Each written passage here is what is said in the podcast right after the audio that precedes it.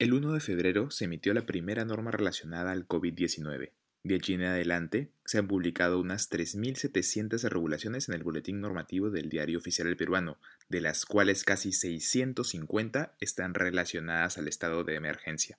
Es decir, que tomando en cuenta solo el boletín, tenemos casi 8.000 páginas de normas que para un abogado promedio tomaría casi un mes leer, procesar, entender y comunicar a sus clientes. Esto sin contar todos aquellos protocolos, lineamientos, notas de prensa y publicaciones web que ha emitido cada entidad pública por su lado. Bienvenidos a Empática, el podcast de Behavioral Legal Design de Baxel Consultores. El tema de hoy, derecho y sobrecarga cognitiva. Muchas normas, poco tiempo y excesiva confusión.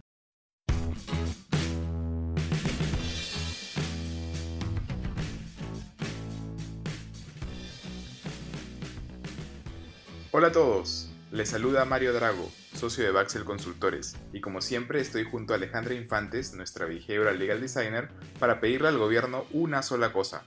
Por favor, dejen de emitir tantas normas. Hola Ale, ¿Qué podemos contar a quienes nos escuchan acerca de la sobrecarga cognitiva? Bueno, la sobrecarga cognitiva es un fenómeno por el cual la presencia de demasiada información en el medio ambiente genera que las personas no podamos tomar decisiones de forma eficiente. A veces incluso nos impide decidir por completo.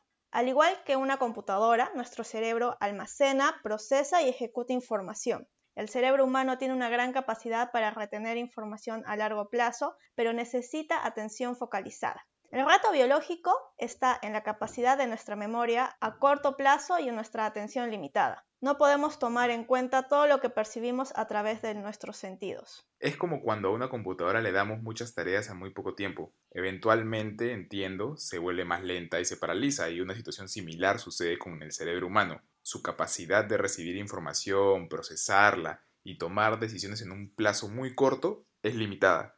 Entonces, si le damos mucha información y pedimos que la procese muy rápidamente, entiendo que no siempre podrá hacerlo. Esta vorágine normativa nos convierte a nosotros en el ejemplo perfecto para explicar la sobrecarga cognitiva. Sí, así es. No podemos procesar toda la información que viene de los ministerios, las municipalidades, el Congreso, las demás autoridades es imposible que estemos atentos a toda la información que nos viene a la vez y como una avalancha. Ale, hay tres aspectos relevantes sobre cómo la cantidad de información que recibe una persona impacta en su capacidad de tomar decisiones. Vamos a contarle a la gente que nos escucha estas, esos tres aspectos de los que queremos hablar hoy. Ya, el primero eh, me gusta mucho porque está muy vinculada a la psicología y está relacionado con nuestra capacidad para procesar información. Decidir es el resultado de analizar varias opciones y escoger una de ellas.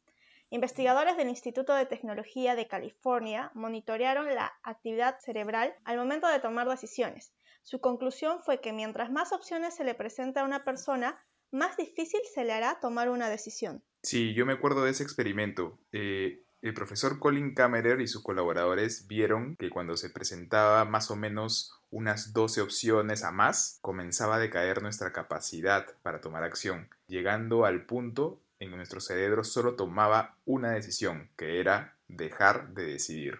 Y ojo, que esto en verdad no significa que la solución óptima en el escenario normativo es reducir las normas.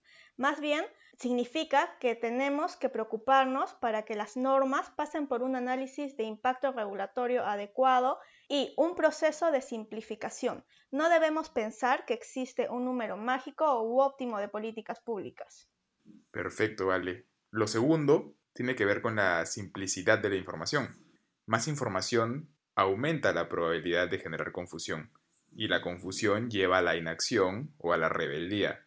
Mientras más simple sea la información presentada y más sencillo sea el proceso de decisión, desde el punto de vista de las políticas públicas, habrá más posibilidades de que la gente realice la acción que el gobierno espera que se haga.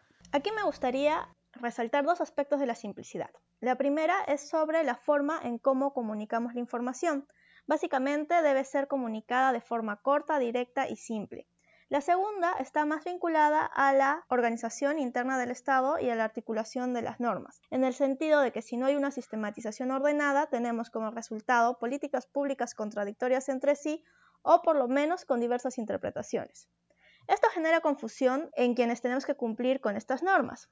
Por ejemplo, algunas de ellas de nivel municipal se contradicen con aquellas de alcance nacional, dejando la sensación de incoherencia y lo más preocupante es esta sensación de que no existe seguridad sobre lo que debemos hacer.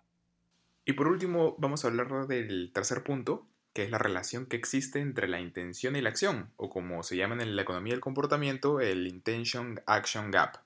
Más información puede parecer más conveniente porque desde el punto de vista de la asimetría informativa reduce la incertidumbre, pero desde el punto de vista de las políticas públicas en que necesitamos que la gente tome una acción en particular, darle excesiva información toda la vez y desde diferentes fuentes trae como consecuencia resultados no deseados, más aún en contextos como estos en, los que se emiten muchas normas legales.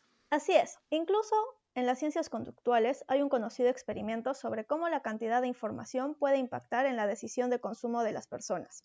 Los experimentadores observaron que cuando a las personas se les presentaba 24 opciones distintas de un producto, la mayoría mostraba interés en probarlo, pero en verdad eran muy pocas las que terminaban comprándolo. Sin embargo, cuando la muestra de, las opciones se redujo a 6, el porcentaje de compra aumentó unas 10 veces. Sí, creo que algo similar sucede con las normas como son muchas, la gente no puede leerlas, entenderlas y por tanto tampoco puede adecuarse a ellas. Sería interesante incorporar principios como el de conveniencia en el diseño de políticas públicas. Este principio describe nuestra tendencia natural a elegir las opciones más fáciles o aquellas cuyo acceso es más sencillo. Les pongo un ejemplo. Científicos daneses comprobaron que colocar la fruta como la manzana en pedazos permite que su consumo sea más accesible y por lo tanto aumenta su porcentaje de consumo en las cafeterías. La lección, Ale, es muy simple. Lo que no es útil, o por el contrario, lo que es muy complejo para la toma de decisiones de los ciudadanos, debe salir por completo de la foto. Mientras más elaborada es una norma, más difícil será cumplirla. Y como es evidente, mientras más normas se emitan, más complejo será cumplirlas todas. Así es. Como señala el Nobel de Economía Herbert Simon, las personas somos muy selectivas frente a la información que usaremos porque nuestras decisiones tienen un costo cognitivo, pero además un costo emocional. Por ello, el gobierno debe esforzarse, por un lado, en crear normas que simplifiquen la toma de decisiones y, por otro, evitar crear normas que son innecesarias. Esperamos que la profundización de estas ideas de las ciencias del comportamiento y el diseño sean incorporadas en los procesos normativos del Estado, Estaremos muy felices de recibir sus comentarios y sugerencias como todas las semanas a mdrago.baxel.p y a ainfantes.baxel.p. Esto fue Empática, el podcast de Behavioral Legal Design en español de Baxel Consultores. Recuerden que pueden escucharnos en Spotify, Apple Podcast y en Buzzsprout, además de en nuestra web www.baxel.p.